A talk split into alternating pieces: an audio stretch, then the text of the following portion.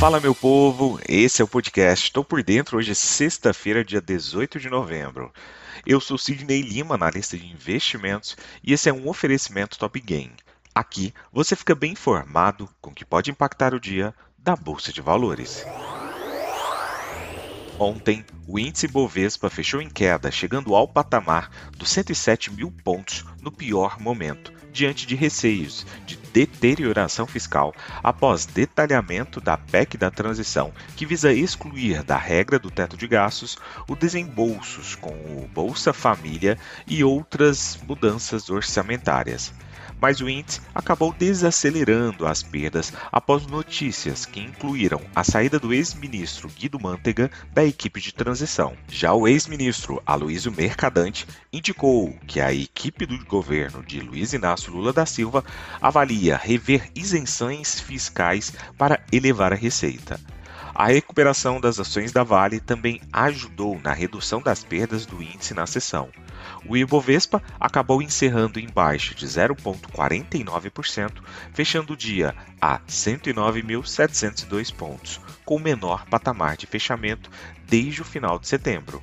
O volume financeiro acabou somando 42 bilhões de reais, em uma sessão também marcada por operações visando o vencimento de opções sobre ações que vai ocorrer hoje.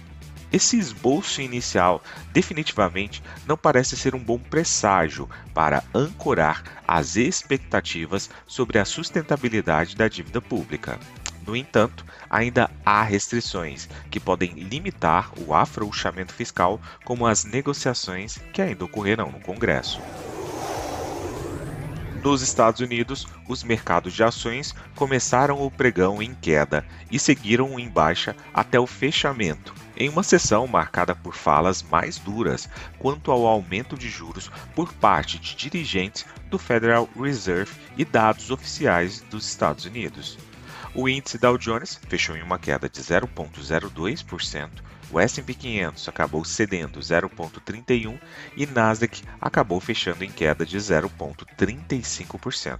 Segundo o relatório do CMC Markets, as bolsas de Nova York reagiram fortemente às falas do presidente do Federal Reserve de St. Louis, James Bullard, que afirmou que as taxas de juros do Fed devem ser elevadas para casa dos 5 a 5,25%. Bullard também destacou que o Banco Central precisa seguir elevando os juros, possivelmente em pelo menos mais um ponto percentual.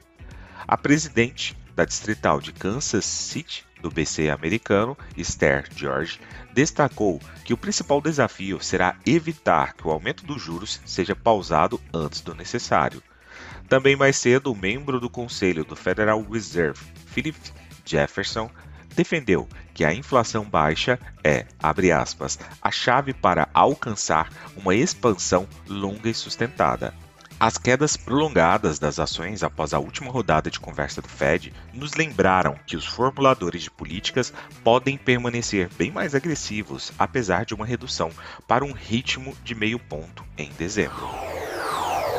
Na Europa, espera-se que os mercados de ações europeus abram em alta nesta sexta-feira, ajudados pela confiança do consumidor do Reino Unido subindo após a declaração de outono do país, mas os ganhos provavelmente serão tímidos, já que as perspectivas econômicas regionais permanecem ainda sombrias houve algumas boas notícias para os investidores se apegarem nesta sexta-feira, com a confiança do consumidor GFK para o Reino Unido subindo para menos 44 em novembro, de acordo com a empresa de pesquisas de mercado GFK nesta sexta-feira.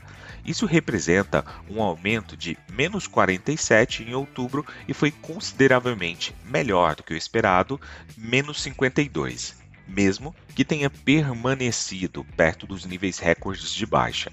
Além disso, as vendas no varejo do Reino Unido subiram 0,6% no mês de outubro, um resultado melhor do que o esperado, embora ainda represente uma queda de 6,1% no ano, com os consumidores britânicos lutando para lidar com a alta da inflação e o aumento da taxa de juros.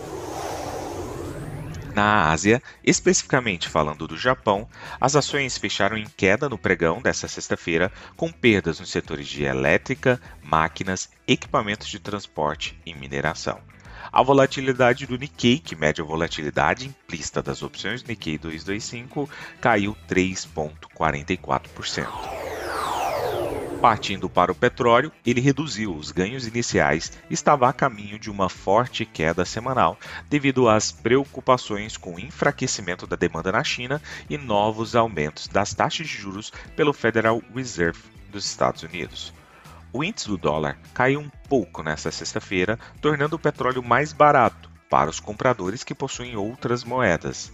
Analistas acabam falando que as preocupações com possíveis bloqueios na China para conter um aumento nos casos de Covid que atingiram seu nível mais alto desde abril e as preocupações de que mais aumentos nas taxas de juros levem a economia dos Estados Unidos à recessão lançam uma sombra sobre esse mercado. Na agenda de hoje, teremos vencimento no mercado de opções aqui no Brasil sobre as ações. Às 5 horas e 30 minutos tivemos discurso de Christine Lagarde, presidente do Banco Central Europeu, e às 12 horas teremos lá nos Estados Unidos vendas de casas usadas. Partindo para as cotações, agora que são 6 horas e 32 minutos do dia 18 de novembro de 2022, trio norte-americano navega em terreno positivo, com Dow Jones subindo 0,31, S&P 500 com uma alta de 0,45 e Nasdaq Bolsa da Tecnologia com uma alta de 0,52%. A Alemanha, através do índice DAX, sobe agora 1,17% e puxa no geral todos seus pares da Europa também para o terreno positivo. O índice VIX, por sua vez, que sinaliza o temor dos investidores no mercado norte-americano, cai agora 0,55%. Petróleo WTI sobe 0,85 e o petróleo nosso, referência para a Petrobras, o petróleo Brent, sobe agora 0,46%. Do outro lado do mundo, cotação do minério de ferro, que por sua vez tem uma forte alta de 3,29%. Vou ficando por aqui. Não esqueça de nos seguir nas redes sociais da Top Game. Valeu, tchau, fui!